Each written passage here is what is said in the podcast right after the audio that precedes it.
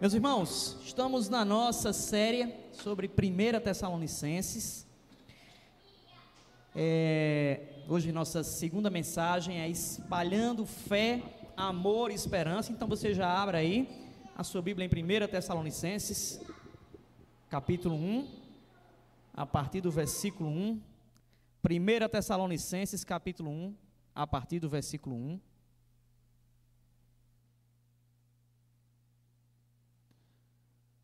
Quem achou, desachei. Quem não achou, espera. Espero. 1 Tessalonicenses 1, de 1 a 10. Na semana passada a gente falou sobre virando o mundo de cabeça para baixo. Nós vimos que a verdadeira igreja de Cristo, ela faz com que o mundo à sua volta, ele seja virado de cabeça para baixo porque a mensagem daqueles que seguem ao Senhor, ela tem um impacto na vida das pessoas de forma que nós mudamos os contextos onde nós andamos. Então, hoje nós continuaremos a nossa série, espalhando fé, amor e esperança, a partir do seu primeiro versículo, de 1 Tessalonicenses, no capítulo 1. Vamos lá? Diz assim a palavra do Senhor. Paulo, Silvano e Timóteo, a igreja dos Tessalonicenses, em Deus Pai e no Senhor Jesus Cristo. A vocês, graça e paz da parte de Deus e de nosso Senhor Jesus Cristo. Sempre damos graças a Deus por todos vocês, mencionando-os em nossas orações. Lembramos continuamente diante de nosso Deus e Pai o que vocês têm demonstrado, o trabalho que resulta da fé, o esforço motivado pelo amor e a perseverança proveniente da esperança em nosso Senhor Jesus Cristo. Sabemos, irmãos amados de Deus, que Ele os escolheu, porque o nosso Evangelho não chegou a vocês somente em palavra, mas também em poder, no Espírito Santo e em plena convicção. Vocês sabem como procedemos dentre vocês em seu favor. De fato, vocês se tornaram nossos imitadores do Senhor, apesar de muito sofrimento, receberam a palavra com alegria que vem do Espírito Santo. E assim tornaram-se modelo para todos os crentes que estão na Macedônia e na Caia. Porque, partindo de vocês, propagou-se a mensagem do Senhor na Macedônia e na Caia. Não somente isso, mas também por toda parte tornou-se conhecida a fé que vocês têm em Deus. O resultado é que não temos necessidade de dizer mais nada sobre isso, pois eles mesmos relatam de que maneira vocês nos receberam, como se voltaram para Deus, deixando os ídolos, a fim de servir ao Deus vivo e verdadeiro e esperar dos céus a seu Filho, a quem ressuscitou dos mortos, Jesus, que nos livra da ira que há de vir. Senhor, estamos aqui esse fim de tarde, Deus, para aprender mais sobre tua palavra, Pai.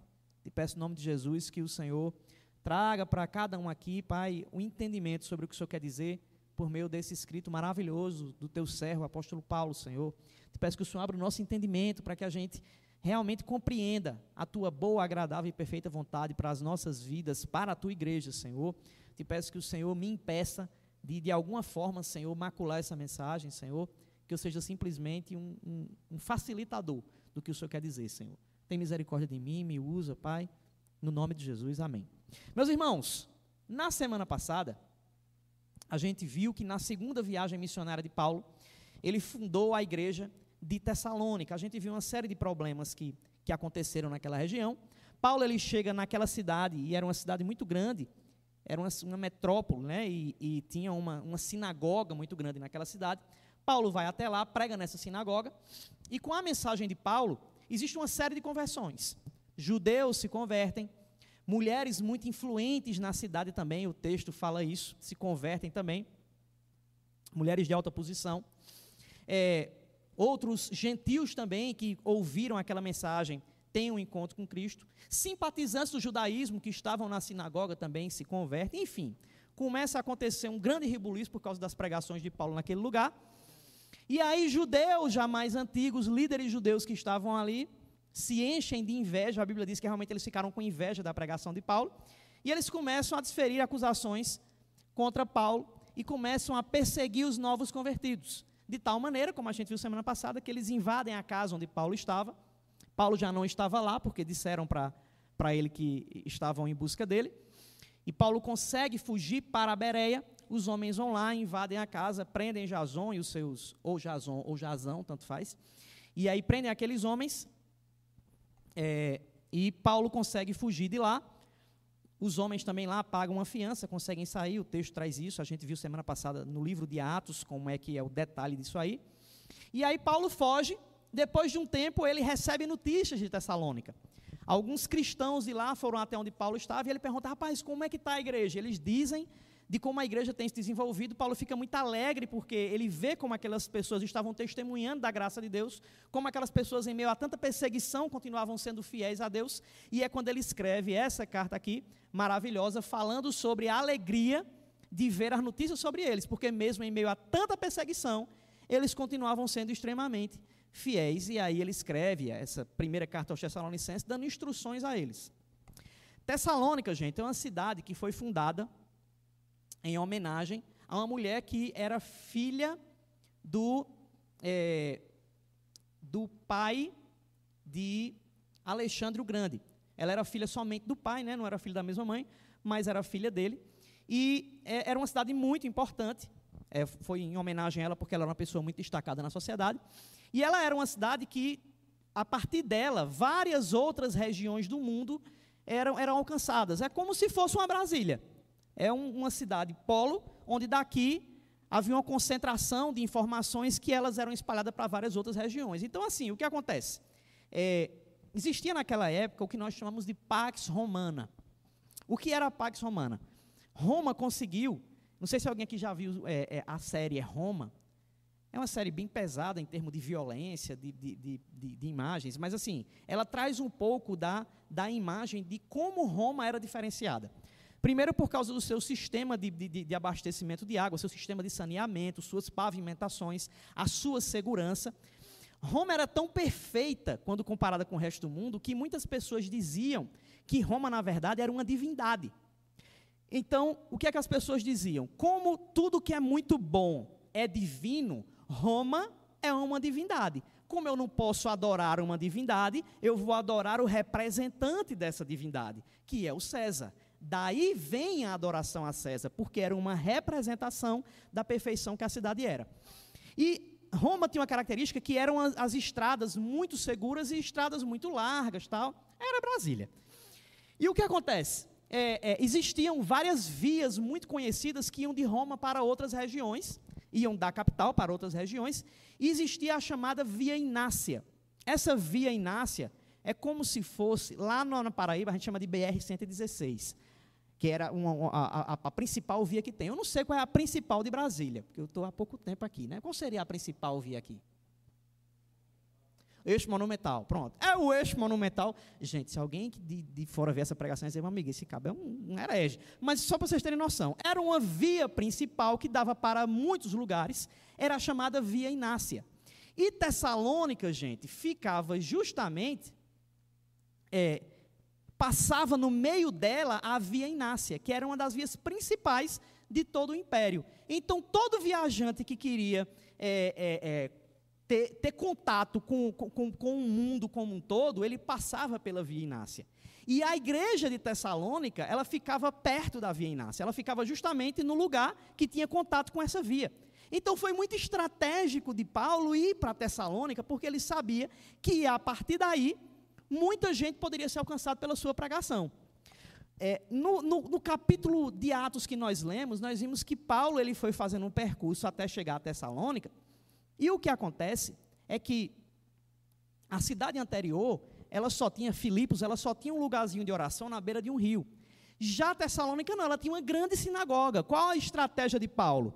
Ele vai para a sinagoga. De fato, Paulo ele tinha muito muito respeito pelos judeus antigos, porque ele era aluno de um grande mestre judeu. Então, quando ele chega lá e se identifica como aluno do grande mestre judeu, ele tem espaço para pregar.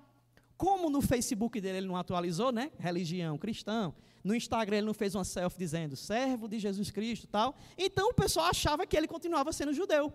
Então ele consegue entrar na, na sinagoga, como, consegue pregar na sinagoga, ele era muito conhecido, ainda não como cristão, e ele começa a influenciar muita gente que passava por lá. A partir da pregação de Paulo em Tessalônica, a mensagem começa a se espalhar muito pelo mundo. Muitas pessoas começam a ter acesso ao Evangelho justamente porque ouviram o Evangelho em Tessalônica e de lá viajaram para outro lugar, ou então alguém de Tessalônica se converteu, foi para outro lugar e pregou para essa pessoa. Então, Paulo ele consegue, só por causa de Tessalônica, fazer com que o evangelho se espalhasse por várias regiões que ele nem tinha ido. A intenção, gente, desse texto que a gente vai ver aqui, é que a fé daquela igreja era extremamente genuína. Era tão genuína ao ponto de, mesmo sendo perseguido de morte, mesmo sabendo que a pregação sobre Jesus era ir contra o César e ir contra o César a ser condenado à morte, mesmo sabendo disso, as pessoas continuavam proclamando sua fé em Jesus. E a igreja de Tessalônica tinha essa característica. Entenda uma coisa: se você escuta falar sobre, é, é, sobre cristãos em países muçulmanos, tal, você, em muitos países, são países fechados, você não pode dizer que é cristão, mas tem alguns que isso é mais evidente. Por exemplo, na, no, no, lá onde está o Talibã, gente, é o Afeganistão, o Afeganistão está muito em evidência, então, se uma pessoa fala lá que é cristã, provavelmente vão pegar o cara e vão matar, porque é assim que eles estão fazendo. Tessalônica acontecia mais ou menos isso, porque lá era um antro do Império Romano. Então, se eu dizer que sou cristão era uma rebeldia contra o César, ser cristão na Tessal, na, na, lá em Tessalônica, gente, era ser muito arrochado. Era o cabo ser realmente macho, era a mulher realmente ser paraibana, porque mulher paraibana é mulher macho e senhor. Então, assim, era, era, era a pessoa ter muita, ter, ter, ter muito amor ao Senhor, confessar sua fé naquela cidade. Porque necessariamente se dizer cristão era ser perseguido pelo império. E o que acontece é que essa igreja começa a mostrar os seus frutos de amor a Deus, e nós vamos ver aqui as principais características desse amor a Deus, e os seus frutos começam a se espalhar pelo mundo todo, como a gente vai ver no decorrer do texto. O que a gente vê aqui é que eles eram exemplares na fé, no amor e na esperança. E os frutos deles, gente, estão escritos no nosso coração até hoje. Veja que esse aqui provavelmente é dos escritos de Paulo, o escrito mais antigo de Paulo. E mesmo sendo o escrito mais antigo de Paulo, ele já passa quase dois mil anos influenciando a nossa vida, de maneira que hoje, numa igreja desse tamanho, em Brasília, estamos falando sobre essa igreja que foi plantada há quase dois mil anos. Quer dizer, a fé desses homens frutificou de tal forma que hoje abençoa a nossa vida milhares de anos depois. É, e é interessante, gente, porque tem uns pontos aqui para a gente abordar o primeiro deles, olhe no seu versículo inicial. Geralmente, quando Paulo ele se identifica, ele diz assim: Paulo, apóstolo de Jesus, e por aí vai. É interessante, gente, que Paulo, ele fala o que no início do versículo? Como é que ele fala aí? Como é que ele se identifica? Leia aí em voz alta aí, por favor. Como é que Paulo se identifica? Como é? É só Paulo. Não é estranho? Tá, mas por quê? Que curiosidade é essa? Por que tu está dizendo que é estranho dizer que é Paulo? Se o nome dele não é Paulo? É, só que perceba que em outros textos, Paulo não se identifica simplesmente como Paulo. Por exemplo, para a igreja de Corinto, Paulo começa as cartas dizendo Paulo, apóstolo de Cristo. Por que, que isso aqui é uma coisa que às vezes passa despercebido, gente? Porque para Corinto, Paulo tinha que afirmar a autoridade dele porque era uma igreja que se levantou contra a autoridade de Paulo. Então Paulo começa dando uma carteirada para Corinto. Sei, meu amigo, baixe seu queixo aí, porque eu sou apóstolo, está pensando o que da vida? Quem vocês são para estar tá duvidando do que, de onde Deus me colocou? Baixa a moral de vocês aí, porque eu sou autoridade sobre vocês. Paulo precisou, para algumas igrejas, mostrar quem ele era, para que a igreja entendesse que aquele homem, mesmo sendo humilde, foi colocado em uma posição dada por Deus para que a igreja recebesse dele o ensino. Para Tessalonicenses, ele não precisou disso, gente. Ele simplesmente diz: Paulo, Silvano e Timóteo. Porque eles já sabiam quem ele era, eles já reconheciam em Paulo o líder que traria ensino para eles, e por meio do seu ensino eles seriam abençoados o, a, a, a identidade que Paulo dá para Corinto, por exemplo, não era culpa dele, era culpa da igreja. por causa da forma como a igreja agia em rebeldia, é que Paulo precisava se identificar como autoridade para eles. Para Tessalonicenses, ele não precisava, gente, porque aquela igreja, ela era uma igreja que buscava tanta vontade do Senhor, que em todos os requisitos ela era elogiada. É, outra coisa interessante também, para a gente ir pegando aqui nesse início, é que geralmente as cartas elas não eram escritas. Isso era uma prática comum na época. Quem era uma autoridade ia ditando e outra pessoa escrevendo. Com os apóstolos, principalmente com Paulo, acontecia isso também. Tinha alguém que, enquanto alguém ditava, a pessoa ia escrevendo. Tem poucas vezes na, na Bíblia que Paulo ele escreve de próprio punho. Quando ele queria afirmar algo para as pessoas, ele pegava naquele momento o, o, o, o papiro ou então a, a tábua onde estava escrito na argila, e ele dizia: Eu escrevo de, de próprio punho. Então dizia: Veja com que grandes letras escrevo. Porque provavelmente Paulo tinha um problema na vista, então ele precisava colocar em letras grandes. E o que acontece aqui é que Existia também outra coisa, que às vezes a pessoa ela dizia apenas palavras-chave para alguém e outra pessoa ia fazendo, ia escrevendo o texto, mas o seu narrador ia simplesmente dizendo palavras-chave para ir construindo o texto ali. Então você vai, por exemplo, encontrar que o livro de Romanos foi escrito por quem? O livro de Romanos foi escrito por quem, gente? Oi? Em voz alta, gente. Quem escreveu Romanos, por favor? Gente, quem escreveu Romanos, misericórdia. Hã? Técio, né? Olha aí, foi Técio, gente. Quem escreveu Romanos foi Técio. Mas como assim? Não foi Paulo? Paulo foi quem ditou. Mas, se você for ver no livro de Romanos, acho que capítulo 15, ele diz: Eu, Técio, tal, tal, tal. Oxe, foi Técio que escreveu? Como é que é isso? Porque Técio era o escriba. Paulo narrou e Técio escreveu. Isso era muito comum, gente. Isso era o normal, era isso. Era o editando e o outro ia escrevendo. Então, o que acontece é que essa carta também foi feita assim. Paulo ia ditando e alguém escrevendo. Segundo alguns, foi Timóteo, mas não tem como a gente ter plena certeza disso. Mas tem uma observação também para a gente fazer: é que Paulo começa o texto agradecendo. Ele diz, ele diz assim: ó, agradecemos sempre. Estão vendo aí? Eles agradecemos sempre. Oh, peraí. A carta de Paulo começa com a gratidão, gente. E é interessante porque quando a gente coloca gratidão na nossa narrativa, os nossos dias se tornam mais fáceis. Porque nós costumamos, por causa do nosso meio, do nosso contexto, começar as nossas coisas com murmuração. E quando nós entendemos de onde nós fomos tirados, de onde Deus nos resgatou e para onde nós vamos, nós temos uma maior noção do que é gratidão a Deus. Porque eu olho e faço, estou passando por tal situação, mas glória a Deus que eu não estou sozinho. Eu te agradeço, Senhor. Oh Deus, o meu filho está um pouco adoentado. Senhor, muito obrigado, porque eu tenho um filho, enquanto tanta gente está chorando aí querendo ter um filho. Senhor, eu estou agora nessa, nesse, nesse, nesse leito de hospital aqui. Senhor, muito obrigado que eu estou nesse leito de hospital, mas eu estou conseguindo respirar sem ajuda de aparelho. Sempre quando a gente olha a nossa volta, gente, nós vemos pequenos derramares da graça de Deus sobre nossa vida, pequenos derramares da misericórdia de Deus sobre nossa vida. Isso faz com que nós sejamos mais fiéis ao Senhor, demonstrando gratidão em nossa vida. E aí, nós vemos no centro dessa carta que nós somos eleitos de Deus. Ok, Deus, Ele, por Sua misericórdia, resolveu dizer: Meu filho, eu quero você. O que é que eu devo fazer agora a partir do momento em que eu sei que sou eleito de Deus? A primeira coisa, é o que está no versículo 2 e 3, eu preciso espalhar fé, esperança e amor. Versículo 2 diz assim: Sempre damos graças a Deus por todos vocês, mencionando-os em nossas orações. Lembramos continuamente diante de nosso Deus e Pai o que vocês têm demonstrado, o trabalho que resulta da o esforço motivado pelo pelo e a perseverança proveniente da esperança em nosso Senhor Jesus Cristo. Meus irmãos, fé é a confiança obediente e a obediência confiante. A nossa fé, ela deve ser vista por meio de nossas obras.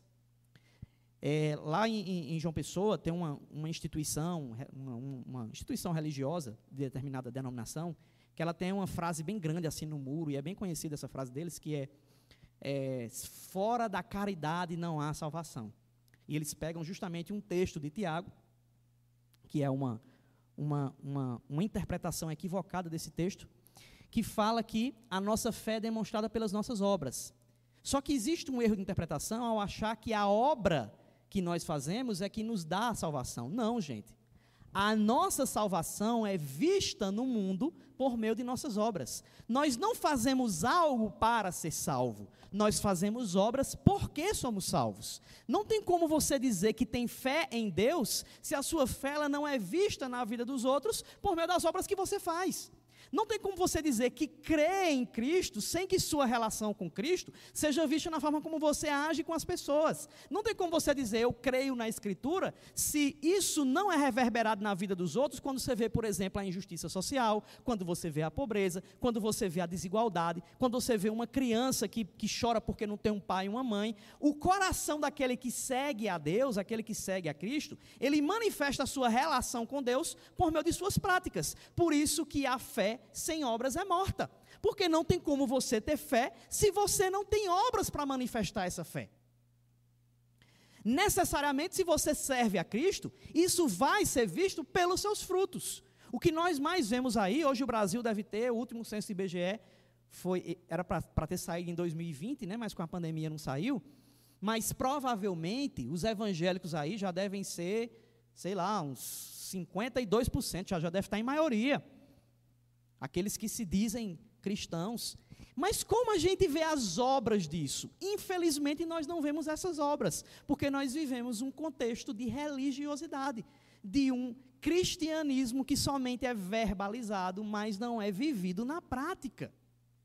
E a questão, gente, é que as nossas obras sempre são resultado da ação de Deus misericordiosa sobre nossas vidas. Quando nós fazemos algo abençoador, nós não fazemos por causa de quem nós somos, mas nós fazemos porque Deus é misericordioso e resolveu usar a nossa vida. Porque se depender de nós, nós somos tão imundos que nem para fazer o que é bom para outra a gente faz.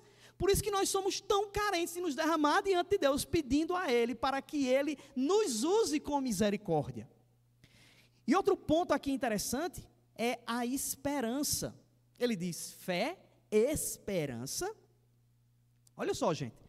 A igreja de Tessalônica tinha uma coisa que falta muito às igrejas de hoje em dia: é a esperança em Deus. A gente é a sociedade do agora, nós somos a sociedade do hoje, da, da, da impaciência. É a sociedade dos 140 caracteres. Você vê um texto maior, você já fica agoniado. Não, não quero ver isso não. Você posta uma foto no Instagram, se o texto for grande, você vai passando para o outro. Não, quero ver o outro, quero ver o outro, quero ver o outro. Porque nós somos a sociedade do imediatismo. Nós somos a sociedade do paracetamol. Ele estou com dor de cabeça, paracetamol, porque aí vai passar. A gente é a sociedade do. É, é, é, uma pancada gelol, passa gelol, porque o negócio vai, vai passar. Eita, eu tomei barrigudinho. Oh, para, eu vou fazer ali para aspiração. Nós não somos a sociedade do tratar coisas. Nós não somos a sociedade do esperar por coisas. E uma característica do cristão autêntico é porque ele não é preso no agora, ele é preso na expectativa do que houve no passado no que age em nossa vida hoje, mas principalmente no que virá no futuro. A nossa esperança não está baseada no imediato, a nossa esperança está baseada na nossa salvação em Cristo. Para isso, nós precisamos usar o hoje para proclamar essa verdade para o mundo, gente. É interessante que tem, um, tem uma. Eu até falei isso uma vez aqui, o, a história de, de Jacó e, e, e, e Raquel e Lia tal. É, vocês sabem que Jacó foi o primeiro analfabeto registrado na Bíblia, né? Vocês sabiam disso? A Bíblia diz que ele amava Raquel e não Lia. Ah, gente, foi, essa foi legal, não foi? Amava Raquel e não Lia, tal, tal, tal. Ai, Jesus. A Bíblia diz que Jacó se apaixonou por Raquel e Labão disse que daria a filha dele para Jacó. Só que o texto diz que Labão disse que ele teria que esperar sete anos para ter Raquel. Vocês lembram disso? E é interessante, gente, que no versículo posterior, quando a, Bíblia diz que ele daria Raquel a Jacó, o versículo posterior diz que ele trabalhou sete anos como se fossem dias, pela expectativa que ele tinha de ter o um encontro com ela. E aí o Labão engana Jacó e ele novamente diz para ele: Olha, você vai ficar com minha filha Lia. Aí ele, não, mas eu quero sua filha Raquel. Então você tem que trabalhar mais sete anos. E Jacó espera os sete anos como se fossem dias. É interessante que Jacó tinha uma expectativa tão grande pelo que ele ia receber, que o esforço de trabalho que ele tinha pareciam dias, porque ele estava focado no que viria. Agora veja, gente, que a gente está falando sobre um personagem que estava esperando por uma pessoa imperfeita, por uma pessoa comum. Nós estamos aguardando o que é perfeito e parece que a gente esquece. Nós estamos esperando uma salvação perfeita, estamos esperando um Salvador perfeito que virá nos buscar. E parece que a gente esquece disso, porque a gente fica afogado com as circunstâncias à nossa volta. A nossa Raquel é perfeita, gente. Nós quem somos a noiva do noivo. E esse noivo vem de forma perfeita para nos buscar. E se nós não estivermos vivos, na nossa morte nós desfrutaremos do que é perfeito. E nós focamos no que é trivial, no que é temporário. A igreja dos Tessalonicenses era uma igreja que tinha esperança porque ela focava no que deve realmente se focar. A nossa esperança não pode estar firmada no tempo presente, gente. É isso que os Tessalonicenses entenderam, por isso que eles tinham esperança. E Paulo diz em outro texto: esperança que se vê não é esperança. A nossa expectativa não está no que a gente vê, gente. Por isso que nós temos fé, porque fé é a convicção do que nós não vemos. E é interessante, gente, que mesmo nós tendo certeza do que vem, mesmo nós tendo plena convicção do que nos espera, Parece que a gente não entende isso na prática, a gente é meio burro. Porque toda hora a gente tem que repetir isso na escritura, a escritura toda hora tem que estar nos lembrando. Meu filho, preste atenção, onde é que está o seu foco?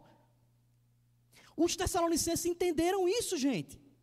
Eles não tinham somente certeza da salvação, eles tinham certeza que, em meio à tribulação que estavam vivendo, ao perigo de morte que eles passavam, eles não estavam sozinhos, o Redentor estava com eles. Por isso que Paulo diz que eles três estavam tão gratos a Deus pelo que eles estavam vendo. Esses homens de Tessalônica entenderam o que é a fé em Cristo. O outro ponto que ele fala é o amor. Só que o amor hoje, gente, é um elemento muito fútil, é um elemento muito deturpado. Ele é um mero sentimento de afeição. Hoje em dia, ah, eu amo fulano, é simplesmente uma coisa de você, um sentimentozinho que você tem agora, daqui a pouco, na primeira briga, você esqueceu do que é o amor. O amor vindo de Deus, gente, é uma abstenção de quem você é em prol do outro. É algo que nasce no coração de Deus e se manifesta em nossa vida para ser visto na vida das outras pessoas. É a gente abrir mão do nosso alívio pela alegria do outro, é a gente abrir mão do nosso conforto pelo conforto do outro.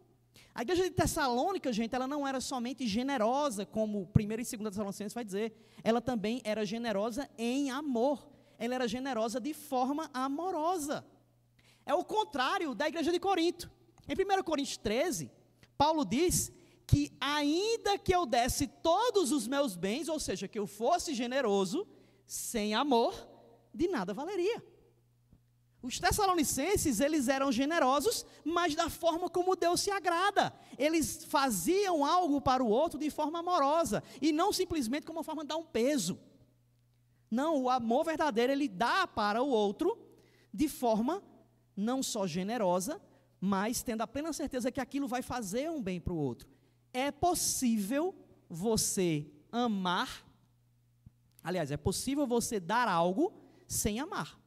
Mas é impossível você amar sem dar de alguma forma para o outro, sem se doar de alguma forma, porque amor é você se abster de algo por causa do outro. E é impressionante, gente, porque aquela igreja, ela abria mão de sua comodidade e ela sofria por amor aos outros. As pessoas por amar aqueles que estavam perdidos, estavam dando a sua vida e morriam nas mãos do império para manifestar o amor de Deus. Agora imagine você. Os casamentos hoje em dia acabam por quê? Porque você não quer simplesmente abrir mão de alguma coisa por causa do outro. Imagine por causa de Jesus. Imagine sofrer pelo outro, era a forma de manifestar amor que os tessalonicenses tinham, gente. Quando eles pregavam o evangelho por amor a alguém, eles estavam abrindo mão de sua vida, porque a qualquer momento eles poderiam ser mortos. A gente vive numa sociedade extremamente mimizenta, que tudo é motivo para não, eu não quero mais estar perto de fulano. Não, eu aborreço cicrano. Não, eu não quero mais esse casamento porque a gente não bate mais. Nós jogamos fora o sentido de amor bíblico e os tessalonicenses dão uma tapa em nossa cara mostrando o que é ser cristão autêntico. E aí o que acontece? Depois de três semanas debatendo na sinagoga, Paulo é expulso de lá, começa uma perseguição aos cristãos, várias pessoas começam a morrer por causa da pregação do evangelho, e os tessalonicenses entram nesse meio como sendo aqueles que são a plena expressão do que é amar a Deus. E essa tribulação, gente, deve ter sido muito grande, porque Paulo fala aqui no capítulo 1, e lá no capítulo 3, depois a gente vai falar sobre isso em outra pregação, ele passa cinco versículos falando mais uma vez sobre como eles estavam sofrendo por Cristo. E a gente vive uma era em que as pessoas dizem: ah, não, qualquer tipo de sofrimento é coisa do diabo. Ah, meu irmão, eu estava tava assistindo um podcast essa semana sobre uma questão lá de teologia, e tinha um cara de uma teologia meio doida lá tal. Aí o cara disse: olha, por que é, é, quando Paulo fala para Timóteo sobre a dor no estômago, Timóteo estava com sofrimento? Ou seja, ele estava dando abertura e o diabo veio na sua vida, porque ele estava sofrendo. E quando a gente vê assim, um sofrimento na vida de alguém, isso é ação do diabo.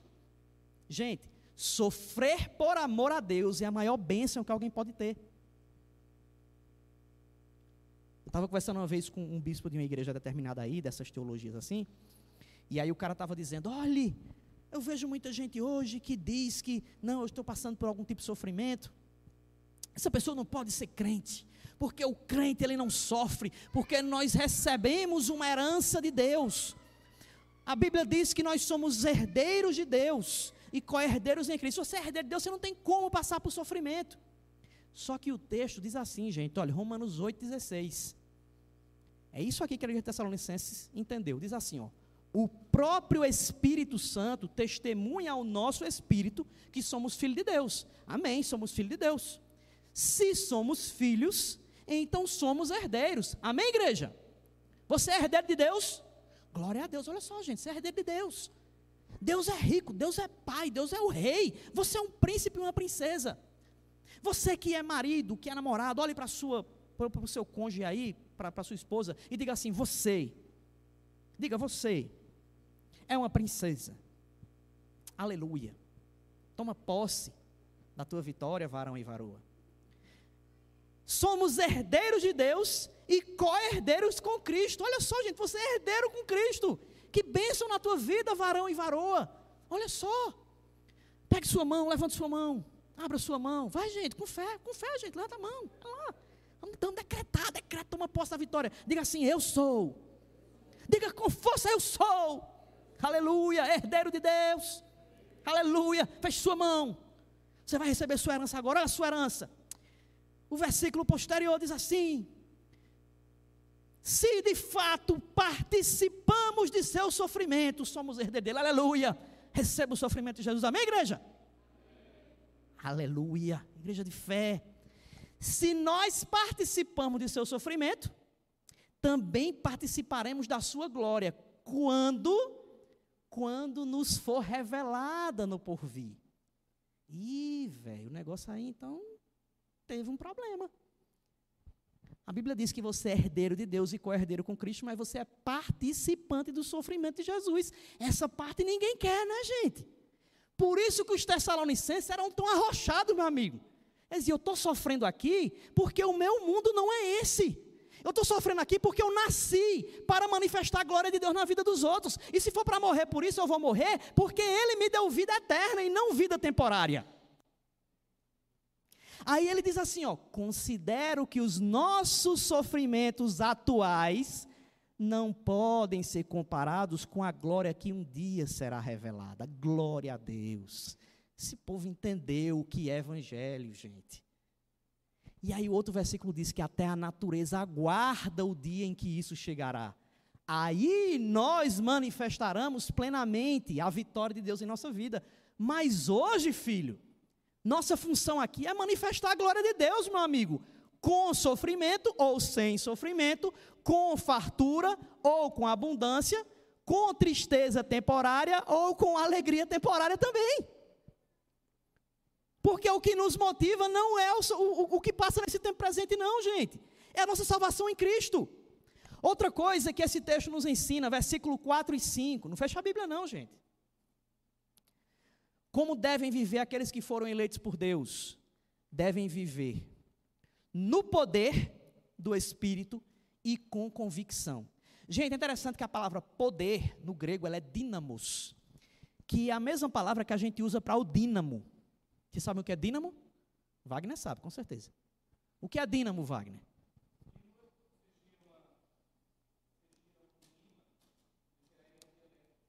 Ele gera corrente, né? Pois é, gente.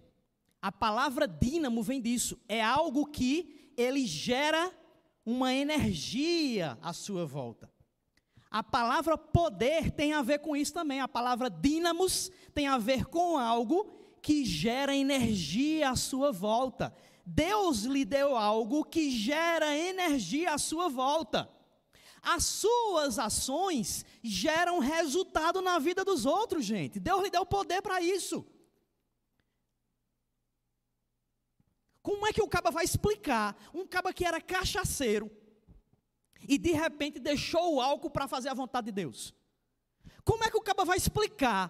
Um caba que vivia em cabaré, aqui em Brasília fala cabaré, é o termo também não. Que vive em cabaré se prostituindo e passa a ser alguém fiel à esposa. Como é que alguém vai explicar uma mulher que era extremamente fofoqueira e passa agora a respeitar a vida dos outros? Como é que alguém explica um cara que era bandido, assassino e se converte e passa a ser fiel ao Senhor? Isso é o poder de Deus, gente. Não tem explicação. Isso é o poder de Deus. E é interessante que ele diz que é no poder do Espírito e com convicção. Olha só, versículo 4.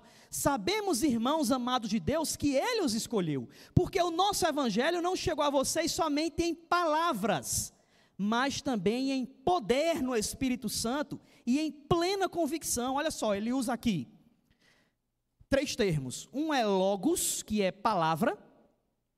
Ele usa dínamos, que é poder. E a palavra convicção, gente, é uma junção da palavra com poder. Convicção é quando você entende o que está na Escritura e não é somente ouvinte. Você faz com que isso gere energia à sua volta.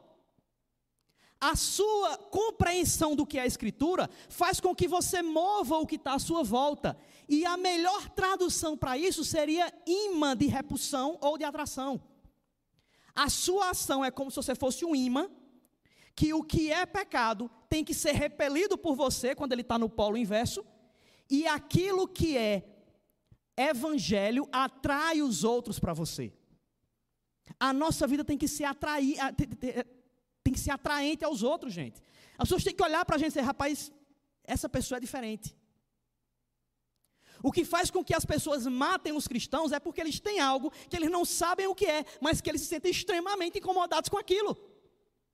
É isso que os muçulmanos xiitas fazem quando eles veem um cristão, rapaz, esse cara, esse cara tem alguma coisa que me dá um ódio porque ele não sabe o que é, mas aquilo dá um, aquilo provoca uma repulsa nele porque se ele não matar, ele é atraído àquilo.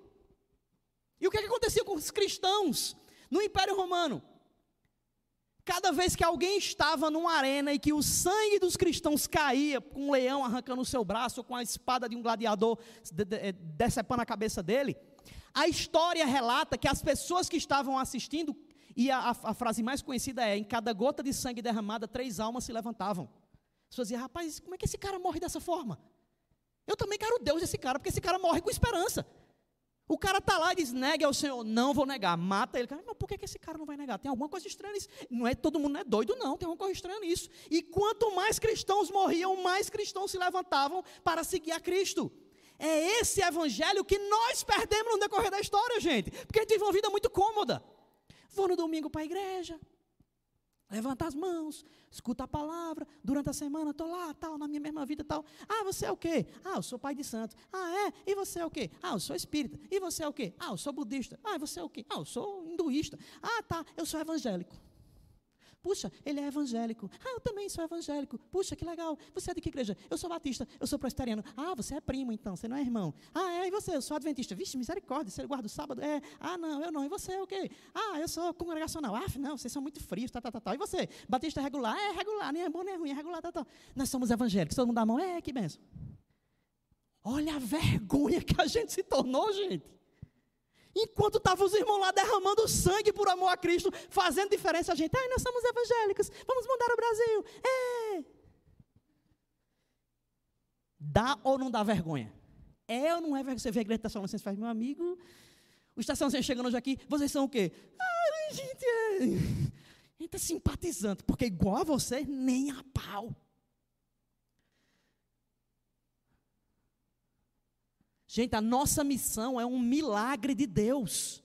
A gente tem a palavra de provocar cura no mundo doente. E nós temos vergonha disso. Ah, eu não tenho vergonha do evangelho, não. Tu prega para os outros? Tu evangeliza quantas pessoas à tua volta? Tu prega para os teus vizinhos, prega no teu trabalho? Tu tem coragem de sentar aqui e abrir a Bíblia e pregar para as pessoas? Nos teus ambientes? Porque senão, nós estamos com vergonha do Evangelho, gente. Sinto muito, mas é. A gente está diante de um mundo com câncer e nós temos a cura e a gente esconde. Nós estamos diante de um mundo que tem fome, a gente sabe onde tem pão de graça e não falamos para as pessoas que estão famintas. Olha o cúmulo do egoísmo. E Paulo diz o nosso evangelho. Espera aí, nosso evangelho? Oxe, Paulo, nosso evangelho, o evangelho é do Senhor, não é teu não. Paulo diz, não, porque o nosso evangelho é um evangelho assim, assim, assim, assim. Não, nosso evangelho não, o evangelho é de Jesus. Não, meu amigo. A partir do momento que você conhece a Cristo, a identidade do evangelho é vista na sua vida. Então, a sua vida é o evangelho, o evangelho é a sua vida. O mundo tem que ver em você uma carta viva de Cristo. Outro ponto. Como devem viver aqueles que forem eleitos por Deus? Versículos 6 a 8. De fato, vocês se tornaram nossos imitadores e do Senhor. Aí Paulo diz: apesar de muito sofrimento, receberam a palavra com alegria que vem do Espírito Santo, e assim tornaram-se modelo para todos os crentes que estão na Macedônia e na Caia. Porque, partindo de vocês, propagou-se a mensagem do Senhor na Macedônia e na Caia. Não somente isso, mas também por toda parte tornou-se conhecida a fé que vocês têm em Deus. O resultado, gente, olha só o que Paulo diz. Isso aqui é muito pesado, meu amigo. O resultado é que não temos necessidade de dizer mais nada sobre isso. É como se ele dissesse assim, meu amigo, a vida de vocês fala o que vocês são, não precisa dizer mais nada. É tipo assim, o que, é que tu acha de fulano? Fulano aí? Olha aí, ó, eu preciso dizer o quê? Veja a vida dele. Paulo está dizendo, meu amigo, eu preciso dizer mais o quê sobre essa igreja? Veja os frutos deles. Eu vou dizer mais o quê? Não precisa elogiar, não. Olhem para eles. O terceiro ponto, gente, é que nós precisamos ser modelos para o mundo. Paulo fala sobre isso aqui. A palavra aqui para imitadores é a palavra mirtai, que é, é a palavra que dá origem à mímica na nossa língua. Ela tem a mesma raiz. Quando você faz, está jogando, eu gosto muito de jogar imagem em ação, porque eu gosto muito de, de, de me mexer, você vê, né? Não parar aqui um minuto aqui. Às vezes eu vou para o lado de lá e Vinícius corre, vira a câmera, às vezes eu vou para lá, tal. Eu, eu, eu, gosto muito de, de imitar coisa tal. E a palavra aqui, sobre imitadores, tem, tem, mais, tem muito a ver com você fazer gestos que a pessoa olhando entenda sobre o que você está falando.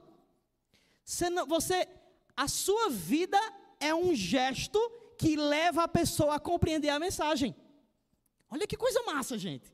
Paulo diz isso, que os tessalonicenses tinham uma vida que eles faziam gestos práticos para que as pessoas, vendo a vida deles, entendessem o Evangelho e o poder de Deus. Ou seja, os tessalonicenses eles eram um modelo do que era o Evangelho, gente. Era tipo assim: pode olhar para eles, porque eles são imitadores de Cristo. Paulo diz isso: olhem para mim Porque eu imito Cristo e se você me imita, você está imitando Cristo. Qual a autoridade que ela tem para falar isso, amigo? Olhe para a minha vida. Aí muita gente diz assim: ah, não, não olhe para a minha vida, não, olhe para Deus. Tem que olhar para a sua vida também. A sua vida tem que imitar Cristo. E é interessante, gente, que realmente existe uma sucessão apostólica aí. Jesus Cristo ele traz ações que a sua igreja sucede a ele nas suas ações e a gente sucede a ele isso hoje. Essa sucessão apostólica aqui, gente, não é essa que pregam por aí não. Ah, nós temos aqui a sucessão apostólica e eu como apóstolo profetizo que não sei o que, não sei o que, recebo um poder de Deus. Não tem nada a ver com essas, essas mazelas que pregam por aí não, gente. Sucessão apostólica é você estar disposto a viver a vida que os apóstolos tinham. Ah, mas eu quero porque oravam e pessoas eram curadas. Dizia, levante-se, os mortos levantavam. Quer? Vai ler a história dos apóstolos. Vai ler a vida dos mártires, que eram esses homens. Primeiro, quem foi? Vocês lembram Atos 7? Estevão. Como é que esse homem morreu? Na pedrada, meu amigo. O caba morre na pedrada. Entregam o, o, a, a capa dele para Paulo segurar, que ninguém sabia que era Paulo ainda. Quer dizer, a gente não sabia ainda. As pessoas na época já sabiam. Entregam para ele. A primeira vez que Paulo aparece é participando do apedrejamento de um homem de Deus. E o que é que o homem fala nas últimas pedradas? Senhor, não jogue sobre eles o peso disso. Ou seja, ele está dizendo, Senhor, que eles te conheçam. E pá, morre na pedrada. Nós temos essa sucessão apostólica. É o que? Morrer na pedrada? Não. Mas é estar disposto a morrer por causa de Cristo, gente. Ah, a gente não está disposto hoje a passar vergonha por causa da pregação do Evangelho, e morrer por causa de Cristo. Mas tá bom. Tu vai. Está o povo lá tudo falando sobre alguma coisa. Gente, veja só. É, a Bíblia diz: tu vai passar vergonha com teus amigos? de falar a Bíblia mesmo na frente dos outros assim? Rapaz. Vocês estão vendo, gente, com o que é que a gente tem que lidar hoje em dia? O cara vê lá no Oriente Médio os caras morrendo queimados sem negar Jesus. Aqui é, ah, não, nós temos uma perseguição no nosso país aos evangélicos. Meu Deus, foram tentar abrir uma igreja e não deixaram. É uma perseguição ao evangelho. Meu, vai crescer. Perseguição ao evangelho o quê? Isso é uma deturpação da, da legislação. Isso é um erro, um, um erro jurídico. É um problema com a lei. Mas dizer que isso é perseguição evangélica, ah, não gostam da minha igreja, tá? Beleza, se eu não gostar agora de perseguição evangélica, vai crescer, meu amigo. Hoje em dia, quem está disposto a ser perseguido pelo evangelho, gente? A gente tem que ter noção do que é evangelho para a gente ter noção do que é que vale a pena viver, gente. Vale a pena viver por causa de Cristo. E a gente hoje é um mimi, é, porque o Senhor. Meu Deus, eu perdi meu emprego, eu tinha dois, agora eu só tenho um. O que será de mim, Jeová? Olhe misericórdia. E aí ele diz que os tessalonicenses viraram um modelo não somente para os fiéis da Macedônia e Acaia. A região da Macedônia e Acaia, gente era muito influente. Ele diz que não só lá, mas em todos os lugares os cristãos já falam sobre essa igreja. E os gentios já escutam a pregação dessa igreja. A região toda, gente, era influenciada pela fé dos Tessalonicenses. Esses caras impactaram o mundo à sua volta. Eram pessoas que viviam o evangelho de um jeito que as pessoas que estavam em volta diziam: rapaz, eu, eu, quero saber o que é isso aí. Rapaz, onde é que vem essa esperança que tu tem? Onde é que vem essa alegria que tu tem? Não, porque eu estou numa boa aqui, eu não desrespeito o, o império, eu estou vivendo bem. Agora tu, que o império está querendo te matar e tu tem uma alegria diferente, como é que é isso aí? Me explica o que é isso. Eles atraíam a atenção dos outros que queriam saber o que danado aquele povo tinha. Olha só, no versículo 8 ele diz: Porque partindo de vocês, propagou-se a mensagem do Senhor na Macedônia e na Caia. Não somente isso, mas também por toda parte tornou-se conhecida a fé que vocês têm em Deus. É interessante, gente, que esse termo aqui, a fé para com Deus, é uma preposição para com, que é prós. Ele diz assim: a fé que você tem para com Deus, aí ele faz uma ligação direta com o que vem depois, que é ele diz no versículo posterior: vocês deixando os ídolos, ou seja, a fé dele faz uma oposição a uma prática que eles tinham. Tá, tá, tá dando para entender ou tá difícil? Ele diz assim, ó, a sua fé antes, ela se opõe a uma prática antiga. Vocês deixaram os ídolos e agora fazem isso, isso, isso. Quais eram as práticas antigas deles, gente? Era a idolatria. As pessoas que se converteram na Tessalônica eram pessoas que eram idólatras, eram pagãos. Nós também éramos idólatras, gente. Isso leva a gente ao último ponto, a banda pode vir para cá. Deixando os ídolos e se voltando para Deus. Versículo 9 e 10. Diz assim, para finalizar: Pois eles mesmos relatam de que maneira vocês nos receberam. Paulo está dizendo: olha, esses aí que estão ouvindo a mensagem, relataram para a gente de que maneira vocês nos receberam. Como se voltar, voltaram para Deus deixando os ídolos, a fim de servir ao Deus vivo e verdadeiro e esperar dos céus a seu filho, a quem ressuscitou dos mortos, Jesus, que nos livra da ira que há de vir. Quem são os seus ídolos, meu amigo? É o dinheiro? É busca de fama? É o seu corpo? É a pornografia? É o partido político? É um líder político? Porque o que eu mais vejo agora é gente se degladiando por causa de homem. Ah, você é lulista? Vota em Lula? Você vota em Lula? Você é um jumento, você é um burro. Você é um Bolsonaro? Tu vota em Bolsonaro? Você é um fanático. Ah, tu vota em Ciro? É porque tu não tem coragem suficiente para dizer que é um ou outro. Ah, tu vota em, em Marina? É porque você gosta da maconha.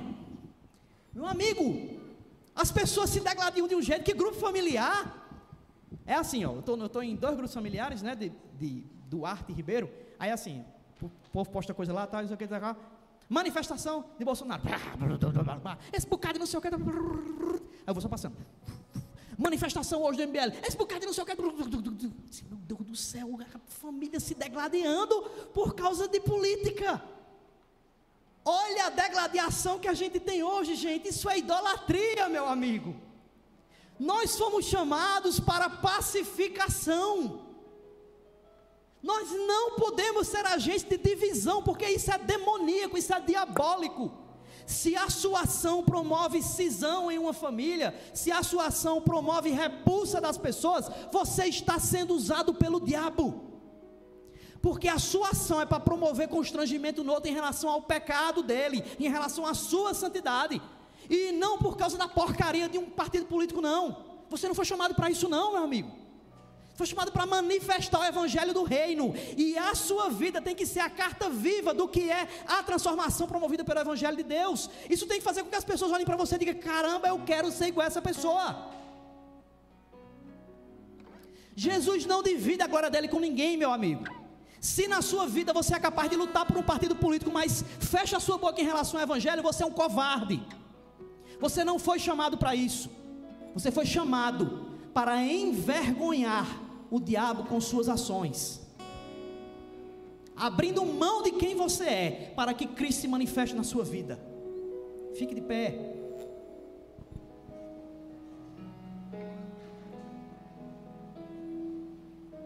Mesmo em meio ao sofrimento, gente, a vida dos Tessalonicenses influenciou o mundo à sua volta, porque eles entenderam que era a sua prioridade. Se nós seguirmos a vida dos Tessalonicenses, a nossa vida impactará o mundo à nossa volta e nós fomos chamados para isso. Fecha teus olhos. Peça ao Senhor para que a sua vida manifeste a glória de Deus. Da mesma forma que os Tessalonicenses fizeram. Esse livro não foi escrito para ser um ideal impossível de atingir. Isso aqui não é um mito, isso aqui não é uma fábula, isso aqui não é uma lenda. Isso aqui é um modelo para a gente seguir. Se está na Escritura é porque nós podemos fazer isso também. E a Bíblia nos chama para isso. Então coloca agora diante do Senhor o que é que tem te afastado do centro da vontade dEle. Senhor, eu quero ser diferente, Pai. Eu não quero ter a minha vida focada naquilo que é trivial, naquilo que é passageiro. Eu quero apontar para o centro da tua vontade e quero que minha vida manifeste isso.